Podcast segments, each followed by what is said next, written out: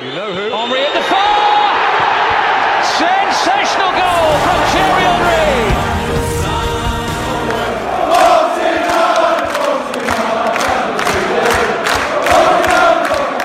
Above all, I am like you. I'm an Arsenal fan.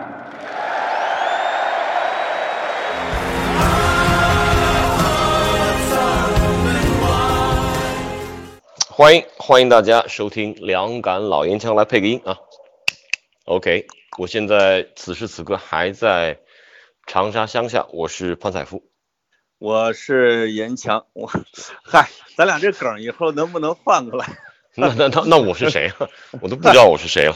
啊，对对，那呃你就是我是谁？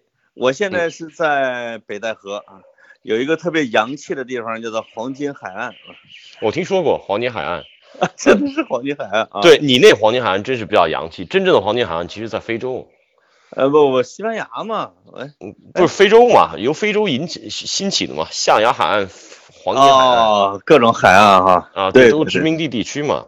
对对对对，这边高级点，这边高级，这老师是哎，刚刚完成了采购是吧？我是是我刚去超市又囤了一星期的东西吧，呃，我特想知道一下，因为我前天也是跟我姐一块儿啊，也去了两家超市买些东西。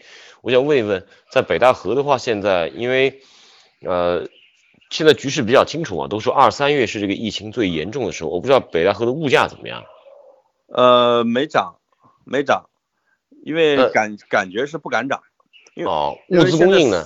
所有的除了大超市啊，除了超市是政府不让关的，这你必须不能关门，就是其他的所有的店铺和商店全关门了，而超市又不准涨价，所以它价格是，这不是国民控制的吗？国家国家管控的，嗯，涨不起来啊。这个时候谁要发点财，那就完老鼻子了啊，完了。没错，没错。我我前天去两个超市，一个比较大的一个超市呢，所有的肉，因为我去的比较晚啊，十点多钟开车去那儿的话，所有肉都没了，但是鸡鸭啊，其他的东西都还有。然后后来去了一家比较小一点的超市呢，肉反正供应都还有，感觉物价。那就是贵是我吧我我以前也没什么概念啊，但是我感觉还是挺贵的。就是你随随便便买小半车东西，就恨不得一千多块钱。啊，非常差不多，哎，差不多，我也花了一千块钱。对啊，而且你都嗯不到，呃，就是那那种超市推车都差不多大小嘛，都不到不到半车，可能就三分之一车多一点。是看来严总在北京也不怎么买东西啊。我我是经常去物美的人，嗯，那不贵，跟 物价可能跟北京差不多，我觉得现在。OK，这种日子呢，在我们能想象的、能看到的吧，未来几周或者几个月可能还会这么延续下去。所以是现在关于这场疫情对于，就对于国民经济的打击就自不大言超啊级大啊，超级，大。我有的说从倒退五年到倒退十年，啊、都有各种各样的说法。这个，然后？呢，每天业有可能倒闭的太多了，可能。对对对对，我我是真是有一个特别亲近的一个朋友，呃，王立丁老师，啊，他呢，他其实也是我们呃投资人之一呢。他就是在你大年二十七、二十八，他有一个朋友在武汉开了一个很高，准备开业啊，一个很高档的一个酒楼，啊，然后他只身前往武汉，准备去致贺。我有，结果这一庆祝就庆祝到现在，他还没脱离武汉呢，是吧？对，那他他他脱离不了了呀。而且王立丁老师从现在已经从一个资深投资人变成了一个厨子，哈哈，自己因为酒楼准备了很多食 食材，也没法开业，然后他就跟老板两个人天天在那坐着给自己吃。本来想这个酒楼啊，过年前开业，就是因为过年期间这半个月要占全年的金额的可能百分之二十以上。没错，本来要趁这段时间，结果他现在办成了 NGO 啊，慈善企业，因为既不挣钱，又得给员工发工钱。没错，没，错这个是非常可怕。其实别说他们啊，其实我我们现在状况不也是如此吗？我们也没办法正常的工作啊。但是是在这样的一种全国性的一种，我称之为浩劫也不为过吧。我觉得大家也只能够这么坚持，这么支撑，这么等待了。刚，而且每呃每天每天各种传言，是确实太太过啊！你就看看这个顺口溜都一大段了，初一抢这个，初二抢那个，双黄连 双黄莲蓉月饼都恨不得得抢抢购一空。是，反正我我从我妈那儿，呃，听说从大蒜啊到藿香正气水，到全现在就啊就只有呃没有提板蓝根了。我就看哪天板蓝根再死灰复燃一下。呃，这个板蓝根啊，呃，方便面，方便面是一个本来已经垂死的行业，对吧？因为这个外卖行业火了之后，方便，你像那个康师傅，我感觉都快倒闭了。嗯现在方便面又火了，极火，因为快递外卖都不给送了，只有方便面最安全。嗯，我我插播一句，刚才你说的，这个员工们都得拿着工资是吧？我昨天跟我跟我家里的说不行，我得回北京上班去，我还给一个 企业这个兼职当着顾问呢，怎么着也得去露个脸啊，对吧？我我老婆就说这样吧，你跟那边 CEO 说一声，呃，二月份的工资咱不要了，我们 就说我不要二月份工资，然后你也不能去。我说行，我我准备等一会儿跟老板说一声，呃，不要工资了，也别去开会了。嗯，嗯，这么说起来，咱们这一期开篇还是比较低沉啊，气气氛还是比较比较沉闷。这跟是我可以，我可以非常自然的把话题转到阿森纳身上了。这那那话那话题更加。低沉了，对，话题进一步加剧 啊。阿森纳就像呃，我昨天晚上看阿森纳，他真的像染了这个什么冠状病毒似的。我我的天哪，昨天真是，尤其下半场开场那十几分钟，看得我哦，我啊，我昨天想了一办法，我昨天预计到这场比赛非常非常难踢。我因为这两天你你反正也干不了什么别的活儿嘛，我就把我熟悉的比赛拿来做一些预测啊，做一些赛前做一些研究。啊，我仔细一看，打伯恩利啊，阿森纳十一连胜了。是阿森纳上一次输伯恩利是在一九七四年，在潘老师才八岁的时候。呃不不不是不不不不两岁，两岁啊。哦，哦哦哦，两岁。负负二岁。那时候毛主席他老人家还在能够健谈如飞的时候，对吧？我怎么听成键盘如飞了？OK，但所这这就很挺不正常的，就是说，呃，昨天这个吕座还跟还他跟我讨论呢，他也是啊，他当然是作为一个足彩专家，他是看下盘啊，啊，那那是这是顺理成章的。我后来想想，我觉得我也找不到任何理由，就是说打这么一客场，阿森纳能赢，我想不出太强的理由。哪怕说这个鲁伊斯复出啊，奥巴复出，最终这比赛你看完之后，你发现没输还挺幸运的。看来你们是专家，我是无脑脑残球迷啊！我昨天晚上在微博上这不猜比分吗？这你又个猜了阿森纳一比零，呃，我厚颜无耻的说阿森纳三比零嗯，啊，就被啪啪打的生疼啊！我天呐！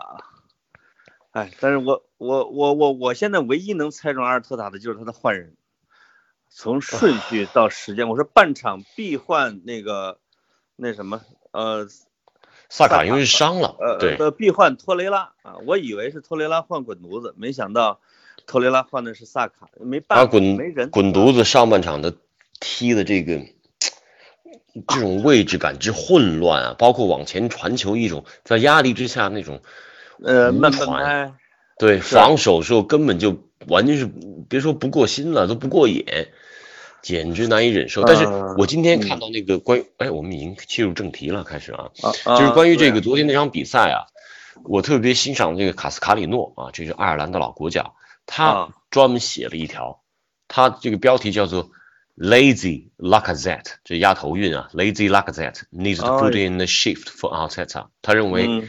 表现最差是拉卡拉卡，说拉拉卡卡太懒太慢。啊，嗯。他说本来这比赛呢，你可以想到这比赛肯定不好看也不好踢，对阿森纳来说，对但是阿森纳踢得如此之散乱无力，跟你前场这个箭头人物他自己根本不参与高压，而且非常懒散，临门一脚感觉也不好，都是相关的。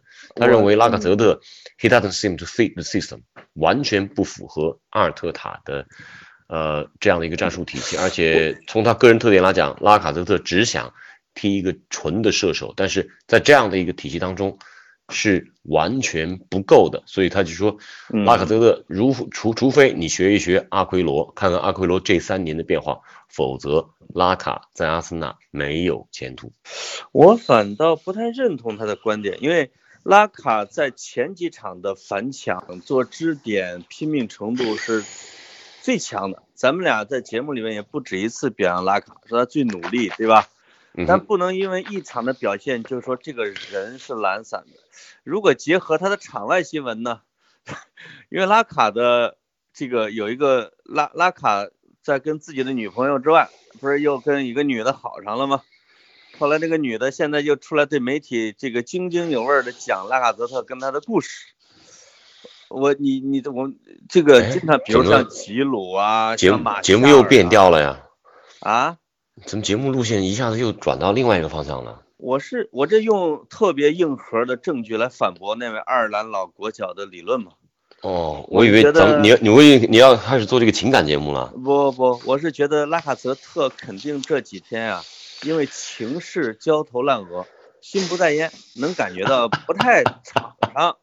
但是，哎，但是我觉得，呃，姑且不论这个他未来适不适合，但是有一点不容否认，就是他现在进球的状态，临门一脚的状态真的很差很差。嗅觉全无，你看，包括前几场拼的不错，是吧？是包括打切尔西，但是临门一脚确实太差。是，因为我发现一个现象，阿森纳是不是不能歇着呀？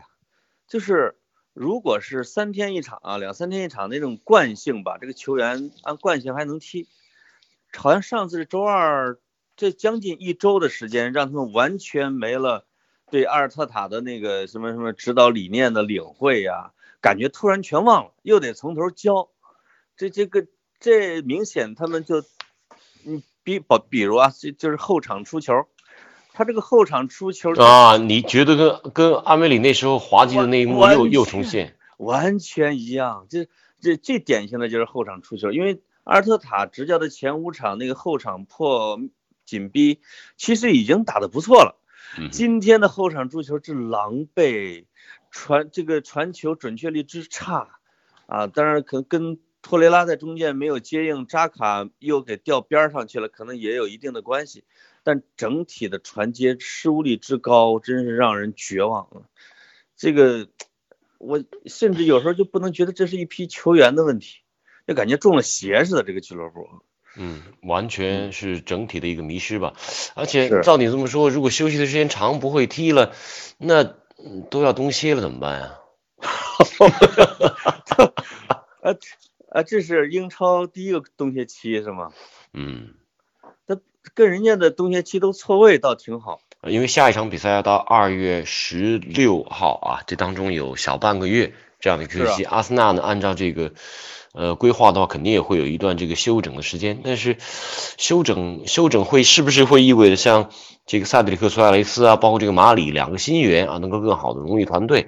但是这两个人，马里我还有所期待。萨德里克，说实话，现在他一定能比贝莱林，或者说他也能打左后卫了，会比这个呃呃萨卡能强多少吗？萨卡那一下应该是肌肉拉伤，对年轻球员问题可能还不会特别大。然后我们看嗯阿森纳接下来赛程啊，十六号啊主场对纽卡，二十号客场对奥林匹亚科斯，二十三号回到主场对埃弗顿，然后二十七号就呃这个二月底啊还是挺紧凑的，又是打奥林匹亚科斯的第二回合的比赛。是但是，呃，关于本场比赛这个过程呢，我看到呃阿尔特塔赛后这个采访，你知道他说的主要内容是什么吗？说什么他？全都在说说条件太差了，说他们没有剪草，也没有浇水，所以根本没法好好踢球。他说，啊哪怕我们预计到了这一切呢，但是也很难执行。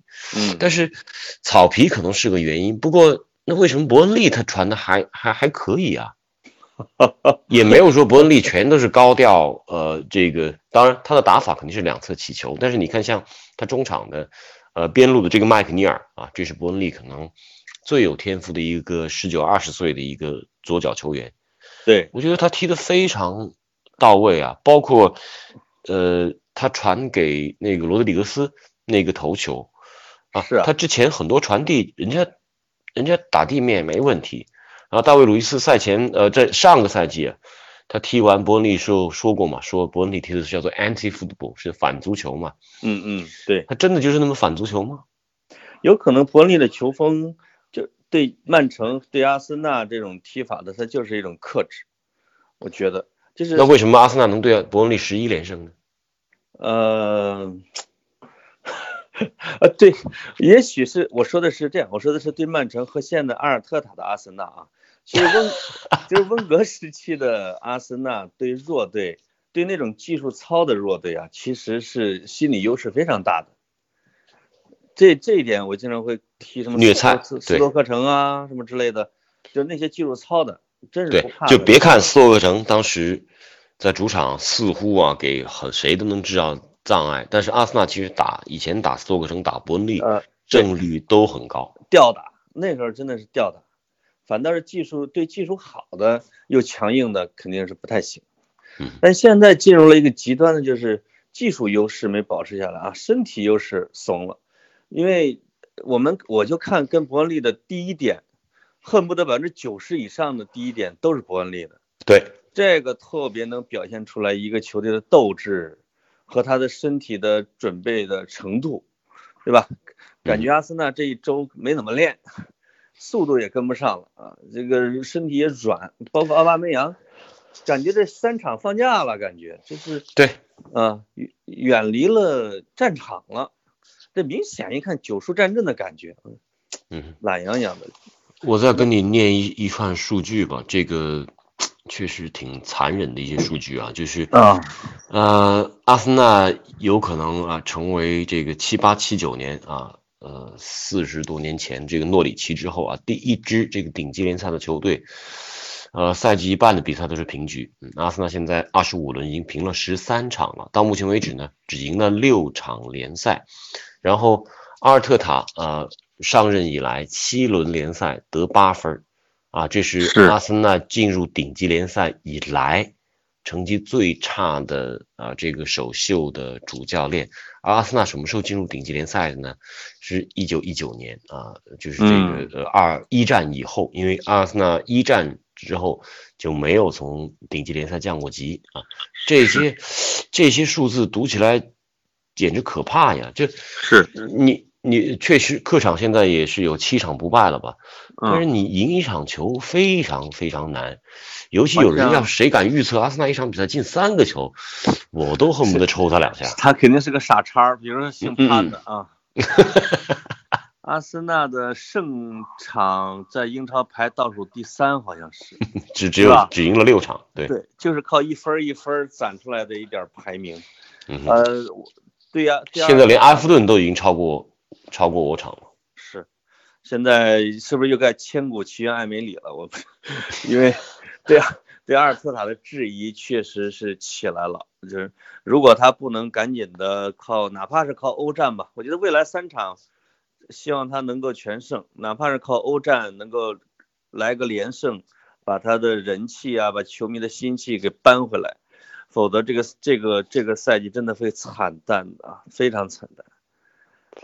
有有些无言啊，有些不知道怎么形容。上一期节目呢，咱们是鼓足了勇气，狂吹了一下马丁内利啊。其实啊一定意义上，我承认这可能也是有一点转移话题。就是对于对于比赛本身来讲，你还是没能赢球啊。是，而且根本性的改变，我觉得目前为止我看看到的也不是特别多，因为在场次方面，几乎每一场比赛都会有那么呃十分钟、十五分钟会踢得很好，让你感觉哎这球队回来了。但是当对方只要一提气，对方一改变打法，加强对你中场几个呃这种害怕对抗的人啊，稍微增加一点逼抢，这比赛就没法看了。像瓜迪奥拉系的这种教练和球队，我觉得他们要打得好看或者赢，他们有一个前提条件，就是他们的球员要比对手好上一块，或者叫贵上一大块。你有特别明显的技术优势，你才能克服对方的粗暴啊、强硬啊、冲撞啊，对吧？来赢下比赛。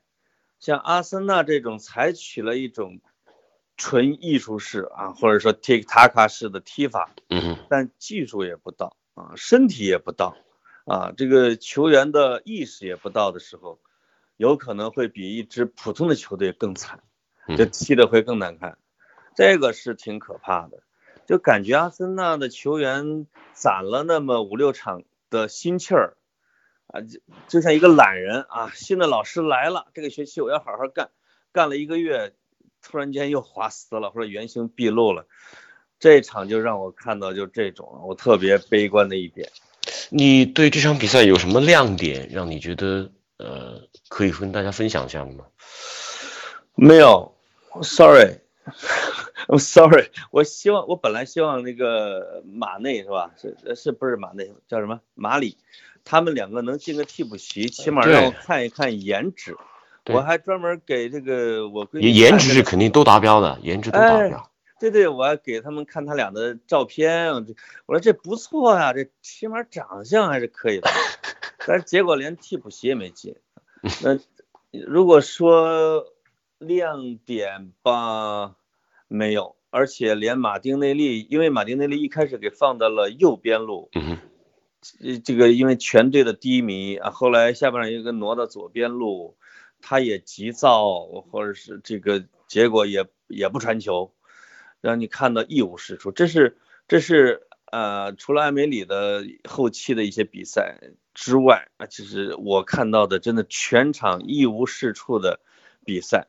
刚才你说的有十分钟好球，我我怎么没看到？开场还凑合啊，开场我觉得还比较积极，还能传控一下。然后呢，开场关键是还给拉卡泽特创造了两个机会。哎然后奥文梅扬呢，呃，在得到这个队长的一脚前队长的一脚呃直塞之后，也有一个啊挑射想要射门的机会。但说实话，我当时就啊觉得他为什么地下停那么好？他挑干嘛？他往左边一扣，门将肯定就倒了呀。或者他就横凌空就横着打一低平球嘛，他这个就是状态不好。这个嗯没。错，还有他，啊，对，我想起一个亮点，就是我觉得戴维路斯的那长传是不错，嗯哼，呃，扎卡的，呃，sorry sorry 啊，咱俩说的是同一个球吧？呃是是就那一下，就是挑进去的，嗯。但是呃，但是他还接了戴维路斯的一个类似于单刀一下给打飞了，打打打到球门框之外了，有一个。是自己跑嗯跑步啊，脚下发软刺了，就像你说的，就不知道为什么他休整了这个两周时间之后啊，回来之后反倒体能更不行了。是，呃，类似的状况呢，一般在这个时候呢，倒会在好多球员身上体现。昨天，呃，晚场曼城对热刺那场比赛，你就感觉像斯特林这种球员真的是进入到了一个生理和心理的一个疲劳期，啊、是焦躁，然后体能又跟不上，然后只，能靠假摔了。我也看了那场比赛，恶性犯规，是吧？恶性犯规。就是，所以我为什么对奥巴梅扬特别失望？就是其实在这个瓶颈期的时候啊，你得好好的利用你被罚下的时间。就有有有的球员，比如像阿圭罗，他会在一个赛季的中段的时候受伤啊，他在什么尾期的时候再出来再强势。就是有的人不能够，他的身体啊不能自始至终支撑整个赛季的时候，有人会调整自己。但那些爱玩的球员或者叫 lazy 的球员，他都不善于，就是你你明明有休息的时间，他其实可能把它给浪费掉了。这一点就是挺让人讨厌的，就职业精神其实不太够，对吧？我跟你我跟你分享一下吧，就关于这场比赛一系列的我看到的一些报道和一些标题，它有的好多是社社交媒体上总结起来的啊，有一条啊，啊，现在有一条是这个 Arsenal fans lay into Lacazette，就好多都是就骂拉卡泽特最多的这场比赛之后呢，呃，阿森纳球迷这是一个集中的一个火力点啊，这是嗯非常非常的不满啊。另外，呃，也有好消息啊，就是这个说曼城输了呢，说阿森纳有一条记录，这个曼城破不了。哎呀，这这这这这种消息我看 我看都懒得看，这这没有没有什么意义啊。我现在觉得没有意义。嗯我觉得我觉得这个利物浦破我们的记录可能性应该非常非常高。对对对对，呃是然后有的说，呃，阿尔特塔在他联赛的前四个呃客场都保持不败，证明这个防守有所提高。这是阿森纳历史上啊第一位，呃四个联赛客场不败的主教练。这是亲阿森纳记者写的。啊，对，这这有太多意义嘛。然后对啊，有嗯很多评论员啊点出两名球员啊对这场比赛的对伯恩利这场比赛给予了严厉的批评，分别指向就是拉卡泽特跟奥巴梅扬啊。嗯，呃，当然了，还有一个在场上又一次隐身的人，所以很多人都怀疑为什么这个人一到客场，不管难易他都会隐身，然后阿森纳还要用他，阿尔特塔还要用他呢。而且在转会截止日啊，是有人给这个十号球员报价的，但是这个呃阿尔特塔是言辞否决了。留下了哈。嗯，那这个那让我对阿尔特塔的看法又降一档。要你如果欣赏他，为什么在第六十二分钟就把他给换下来呢？而且我看那个人被换下来之后的表现啊，我就更哎瞧不上了。对，啊，就是不是我说的更瞧不上是什么呢？就是你要牛逼，你就你也给脸色嘛。对啊，那明显还是懂政治的啊！就是新教练对我不错，场场都让我上。那六十六十分钟让我下来呢，我虽然很烦，但是我还得假装若无其事。这不是就是滑吗？是这种人他的情绪体现其实是在比赛过程当中啊，吃了一张黄牌，当时在边路啊对这个麦克尼尔的犯规。你从那个犯规动作来看呢，我不怀疑啊，那一下他比赛态度还是端正，但是确实他没有任何防守能力。没有能力，对嗯他没有能力，他他的加速度是完全没有的。其实防守的位置感也不行。嗯这是，唉，这是一个应该被完全弃用的一个球员。嗯，这是严总经常最讨厌的两个人，一个是他，另外一个也不说名字的。但那个人好像已经慢慢的又挽回了你的心，对吧？扎卡 对哦，前队长，这是，这是你，这是你几个月来第一次喊扎卡这个名字啊？别别别，咱们上期那节目中么的神奇我我已经喊过了，我已经喊过了。喊过了哈。嗯，但他当队长的时候，我真的是一个赛季我都不愿意念他们的名字。是嗯我们不能说他是亮点吧？我觉得他跟大卫·路易斯和莱诺相对来说是表现还比较正常的一个球员。至少人比较职业，是吧？他踏踏实实做好他的事情，而且教练让他干嘛，他会尽全力去做。他做不好是能力原因，不是态度原因，不是这个情绪化的原因啊，是这是可以看得很清楚的。另外一个就是托雷拉，目前是全队唯一一个会直塞的球员，我发现，啊，对吧？就是下半场上之后，你会发现他有一个串联，在尤其是在前场的向前进攻方面作用很大。就是不知道是因为有伤，还是阿尔特塔对滚犊子有什么幻想，竟然让他做到了替补席。所但以滚犊子，滚犊子不打满全场了吗？啊，打了全场，打了全场了，就有有一脚是远射啊，上半场有呃上上下半场什么时候好像有过一脚远射，还凑合，有一脚。其他的真的一无是处。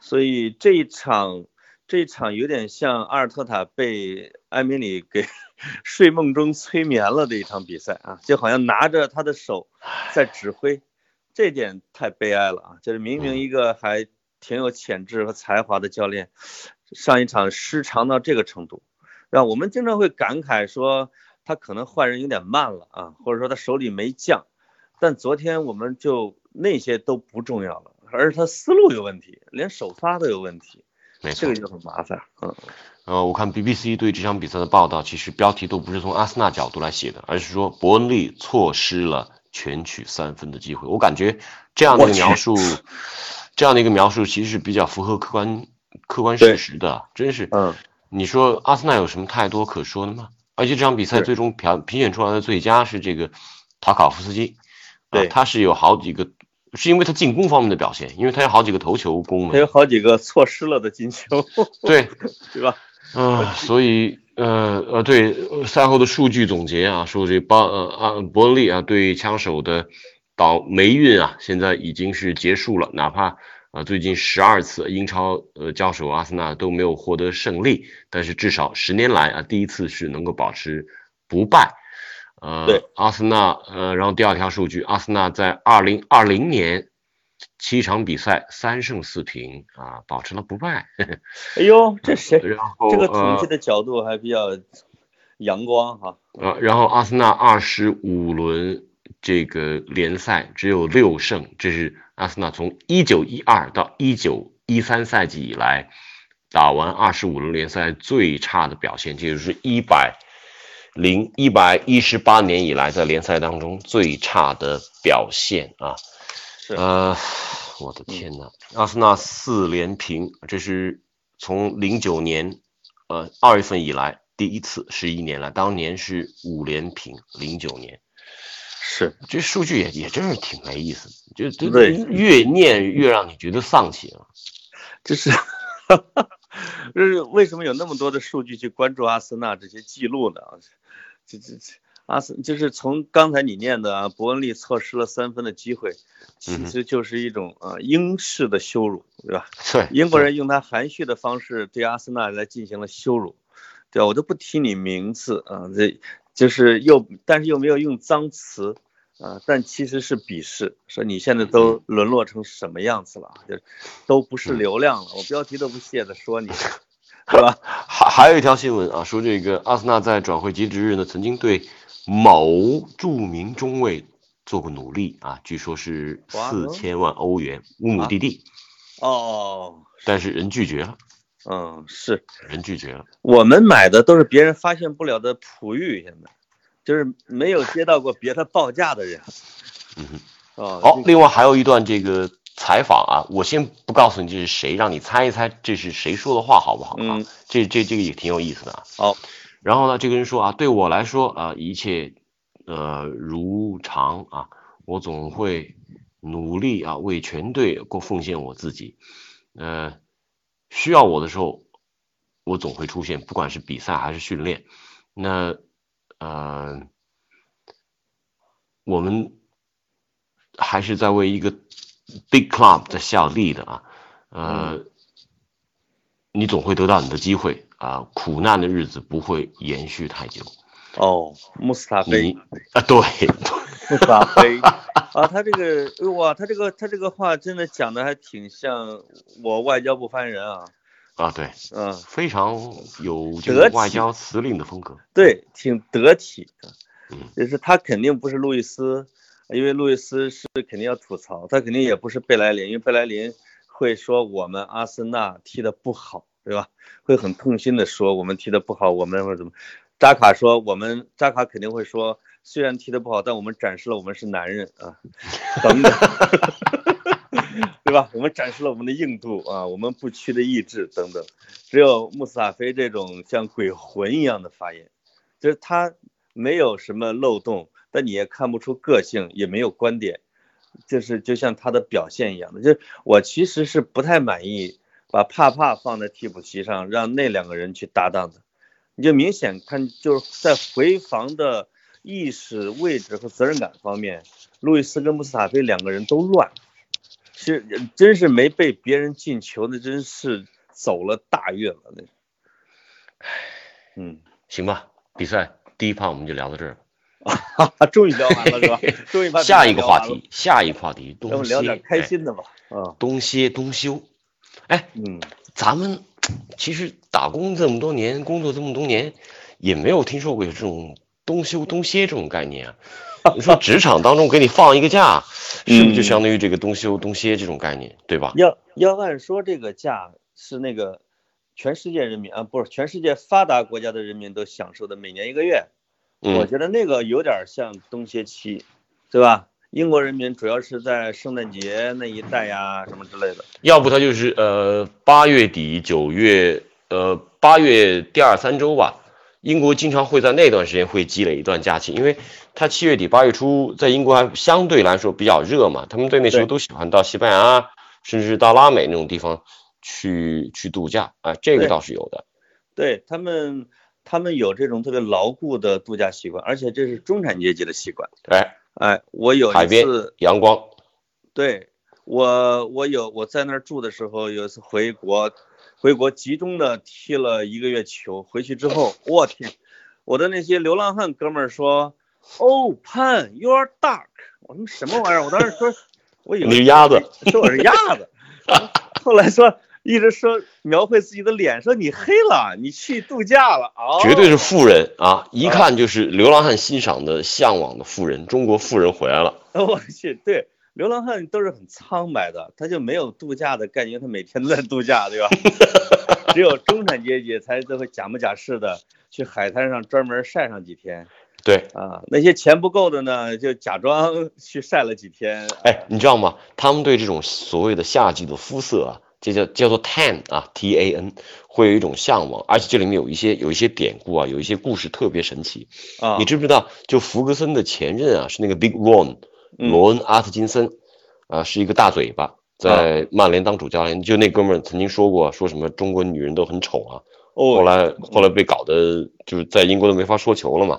啊，那哥们儿呢，他以前特别希望自己能够有这个小麦色。然后他在曼联当主教练的时候啊，他的办公室里面最神奇的一样东西叫做 sun sun bed，就是这个也阳光日光阳光床啊，日光浴床。对，它其实呢是用那种红外线，就脱光了往那里面一躺，像一棺材一样的啊。然后把那灯打开，就在身上照，哎，照个十几二十分钟，把这个皮肤烤红了。我天呐，怎么说起来像是红烧肉啊？就就因为你知道吗？很多这个白种人啊。对。他那个皮肤啊，他是晒不黑的，啊，他最多晒得发红，对。红了之后呢，慢慢他很快又恢复白了，所以对他只有用这种日照的方式来烤。这个 Big Room 那时候大罗恩啊，在办公室摆这么一东西，我靠，别人就觉得这哥们太注重这个长相呢，或者说他有这种很强的呃中产阶级，或者就是就是 upper middle class，就是中产阶级上层的这种生活向往。是，那应该让他向古天乐学习啊，就问一下古天乐是用的什么牌子的，就是能晒一辈子都弹不回来啊。古天乐他好像是说是什么算了命吧，是吧？古天乐小时候年轻的演杨过的时候很白挺帅的呀，对啊。对后来说是他得变黑才能够，呃，什么才能行大运吧？是吗？就是嗯我是感觉他是因为有人说他太，有人说他小生，他可能特别希望自己特爷们儿那种的。有人说他一直特别适合演那种小奶油小生的这种你。你你你觉你觉得他是好演员吗？我不觉得。哎，我我为什么根本不觉得我奇怪啊？为什么人都说他演技特别好？我觉得很一般啊。那我觉得刘德华比他好多了。那他的演不是他的面部表情跟刘德华有什么区别吗？不，刘德华面部表情比他多。刘德华还能笑，对吧？古天乐其实都不笑的。哎，这这个说一句啊，就咱们得赞一赞，就是在这个呃疫情当中，古天乐呢，他是有一个上千万的一个捐赠，很了不起。但是我两千万我，就看那张嗯宣传画，我在微博上一看，我这个脸部好僵硬啊，好像真的是，就是这个，哎，不好说。但是人品好，对吧？我们就说德艺双馨古天乐，嗯，而且捐建了一百零四所希望小学对，这个真的是没得说，啊。大慈善家啊。对，很多人说他演技好，这个可能我不专业吧，对吧？反正东歇期对英超也是大家一直呼唤的，我觉得。哎，东歇期啊，就怕出这种事儿。我跟你说，东歇期，尤其这种球队去到什么西班牙、塞浦路斯、葡萄牙这种阳光充沛的地方去，去所谓的集训啊，其实去旅游啊，出过太多这种事儿了。莱斯特城，我印象当中非常明确，啊，就去这种事儿，然后呢喝大酒了，解的就多，还你给讲讲他们哎出什么事儿就了？就一般啊，都会安排你到一个阳光充沛，一个说是出去集训，其实呢，主要是让你去那疗养玩几天，对，然后呢，在一个相对管束、媒体关注不是那么多的地方，甚至球员可以喝喝酒，呃，泡泡夜场也没问题。是但是呢，这帮球员啊，特别是好多这个英国本土的球员，像以前球员，对，像以前这个阿文斯都出过这种事儿，他有时候他晚上像老巴里，就是英超上场记录最多的球员，都出过这种事儿。晚上一点了，突然啊，从这个酒店带了一帮小兄弟从后门溜出去，然后最搞笑的是有一次我忘了是哪个队了，说前卫环岛找了队，操，找了呃对类似这种啊，找了一个当地的这个出租车，那司机啊不愿意开车去哪个地方，啊，就把这个司机打晕，我去然，后四个人 开着出租车去到这个城里头的夜总会玩到凌晨，然后把这个出租车随便找一地方一扔，然后自己在呃第二天上午再回酒店。结果后来那个 出租车司机醒来之后肯定要报警啊，对，然后就把这几个球员给逮了。这种事情啊，就是在冬歇期，尤其是出去放纵的时候，经常会发生。他们应该是在揍那个出租车司机之前已经喝醉了。哎，我就这么跟你说吧，咱们就等着吧。英超这一次冬歇，呃，大概十天左右时间啊，啊，肯定出事儿，二十个球队必然有谁出事儿，你等着必然有事儿哈嗯。我觉得咱们可以到时候搞一期专门的，就你看我都憋坏了，咱们聊点花边八卦哈。对呀、呃，尤其是英格兰球员，阿森纳已经算是出事儿出的最少。因为阿森纳早就非英格兰化了，对，呃对阿森纳有过的一些英英国或者英国国籍的球员，都是一些好孩子、乖孩子，没有这种坏蛋的。最牛的就是曼联嘛，对吧？这个是真是比不过。嗯哼，曼联那黄金一代，我的妈呀！我操，每个人都是一本传记没错。啊，可以等，嗯可以等。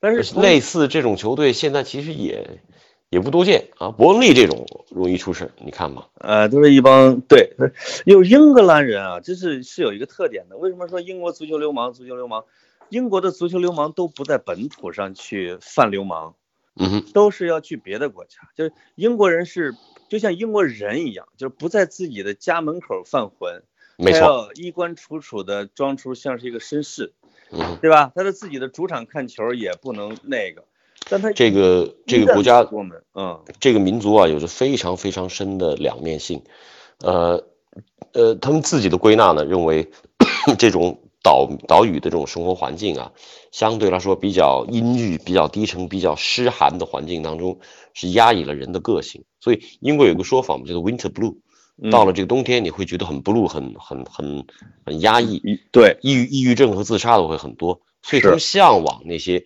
阳光灿烂、那些呃幅员辽阔、很开阔的地方。但是去到那种地方，压抑的个性一旦释放出来，那就是，魔鬼。这就是我发现日本，就是我们说日本跟德国日本跟它很相，似，啊，很相但是日本跟似。英国其实更像，日本啊，整个社会体系、文官制度、选举制度很多东西，就是把英国那套搬过来的。你包括他开车，是吧？啊咱们咱们在英国开的都是右舵车，日本也是右舵。你看几个开右舵的国家，澳大利亚，呃，新西兰我没去过，我不太确定啊。澳大利亚应该是右舵，嗯对，呃呃，日本，这这个这都是说他这一套。其实新加坡也是用了英国这一套。也呃，像新加坡、新西兰、澳大利亚这种可以理解，因为它是英联邦嘛，对吧？但是像日本，它不是英联邦，呃，它也采取的是他那个，我记得当时是，呃，美国和英国到底哪个影响了日本的左右舵，还有一篇文章，后来我忘了啊。但是就是英国和日本是周星期五晚上现象最明显的两个国家，没错，没错，是吧？咱嗯们有时候去，比如说西班牙这些地方，它是夜夜都是星期五，就他没，因为他第二天都中午才开始上班，他就不会集中爆发了啊。对，它就他的精力已经平均分配消耗完了。是日本是到星期五晚上，这个上班的男人如果回家之前不喝得烂醉，那那绝对不行啊。是，就是他们在其他的工作时间就是工作认真的，对吧？就像个好人，到嗯，周五晚上就不是个人。这个确实是压抑、放纵、压抑、放纵这样的周期循环的，所以英格兰的冬歇期呢，所以需要有冬歇期。还是需要的，就是球员还是需要体能上的恢复，然后在对足球的，比如说热情方面，如果你全年无休，其实对对足球最后的三分之一的赛季的时候，就好像在本能在踢球，你就会感觉球员有点木了那种感觉。没错，嗯，他这种比赛的饥饿感啊、新鲜感，可能就有一种很烦腻的一个情绪在在内，甚至就 像咱们俩这看的这几场 阿森纳的比赛，都是这样的比赛。如果再踢两场，我真的很难很，我还当然也会看了，但是我嗯真的是已经很难忍受了。那我是我是觉得都都需要重新充电一下。对，我觉得咱俩聊聊，也可能是因为咱俩啊，也像日本人一样，应该再喝一场，对吧？我们两个长期压抑又不见面，这肯定这个哎，但是我但是我从来不喝酒啊，你知道，我真是我从来就不不能喝酒。我跟你说，我喝酒喝的最多的时候啊，可能就大学喝个一瓶半的啤酒，人就不行了，啊就吐的稀里哗啦的。呃这个这个是没办法，只能做好人。对，然后我喝过，我大概也是大学的时候，可能喝过二两白酒，不到二两白酒，也然后就昏睡，昏睡到第二天，大概是昏睡了十二个小时，天旋地转那种。天马真省酒，对吧？但是我看潘老师可以啊，潘老师白酒应该是在一斤以上啊。别别别别别没有没有半斤以下，我们河南人的平均量吧，就是有有一个有一个专业问题啊，就是我呃冬歇期在英格兰联赛的东歇期是不是开始的比其他联赛都要晚？他为什么呢？因为他不愿意放弃这个圣诞新年的赛程，对，因为那他 那他对 sorry sorry sorry，嗯那他对欧战，因为他本身冬歇期啊有一个很重要的原因，其实为了提高英格兰联赛和球队的欧战成绩，对吧？因为别人都到五月份欧冠决赛，其实哎，这个恨不得英超联赛就油尽灯枯了，到那个时候对就干不过。那他现在，你比如他他这个东西其实有点晚，他对于打欧战是有利呢，还是不太有利呢？我觉得肯定是有利的，毕竟你有一个缓冲期，而且像我们上期节目里面提到过，像利物浦这种，哪怕他在这个冬歇期当中，他还要打一场足总杯的从赛，他都会让他的一队，呃，完全去放假去休息。呃，至少我觉得这样一个短暂的一个充电，呃，对于他此前积累的一些疲劳，特别是伤病，应该有一个很好的一个缓冲期。所以我觉得这个角度上来讲，应该还可以。但是还有一点就是，你前面提到这个疑问，就是这个东西放在这个时间点，是不是有些滞后了？因为前面累积的比赛确实太多太密，但是我觉得啊，就英超、英国足球，他绝对不会愿意放弃的圣诞新年这段赛程。啊而且我觉得从整个足球推广以及足球社会角色角度来讲，他这么做是对的。嗯为什么呢？就大家都休息、都放假的时候，那我们一起看春晚呗。对是哎，你看了春晚吗？我看了，我我我当天晚上我没怎么看。啊，你说来也巧啊，我前两天就是这个，就就过去这两个夜晚，在等待英超比赛以及转场过程当中，我把春晚以快进的方式啊看了一遍，哎，我觉得挺不错的啊，我觉得节目挺好的。是不是最好的那个就是我们濮阳的岳云鹏那相声，对吧？得了吧，那个真的很差，非常非常差。那个是唯一的没什么高调的一个节目，就是纯纯拽着隔着你啊，隔着你乐。没意思啊！我觉得那就是岳云鹏的水平应该在这个之上啊，嗯，一点梗、一点段子、一点话题都没有。对是，但他也没什么害处嘛。他不就是跟脑白金似的，其实吃了你没看，你知道吗？我看到后来这个零点之后有一段什么舞蹈啊，确实非常非常漂亮，主要那俩姑娘漂亮，啊一个是张天爱，一个叫什么什么什么什么的，那一段挺漂亮。哎，那个还真没看。但是我跟你说，这个整体上我对于春晚的舞美和这个色泽设计，我的天呐，我觉得就是烂俗、俗丽，真的。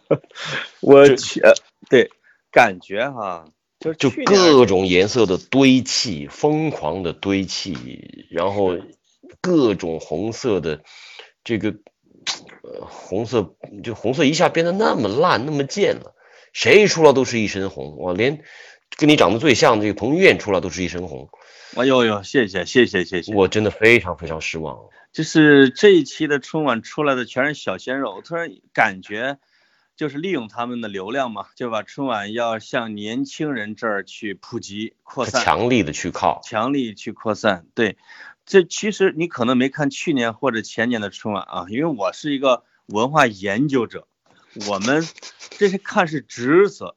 你你那你你如果说今今年的艳俗吧，那去年和前年就年年都说了，那是金色，今年是红，那是金色，对吧？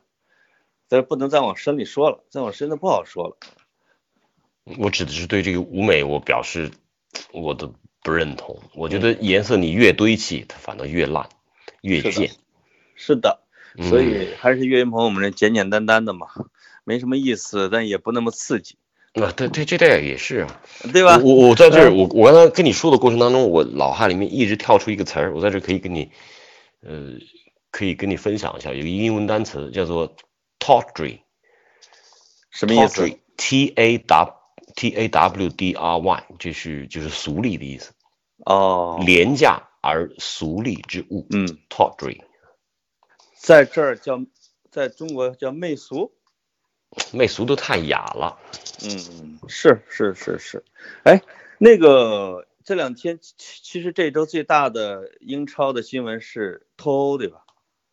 对我们的这个台本里面还提到这个脱欧，脱欧这事儿啊，其实现在没有太多可说的。脱欧现在对英超不会产生太多直接的影响。此时此刻，就是呃，不管是从这个配额，嗯，因为 这么打个比方啊，就是以英国现在的文官体系和它的这个公务员的数量来讲，它要完成和欧盟之间关于脱欧的所有法律法定的修正啊，这个从修改到讨论到斡旋的这个时间，大概是三到五年。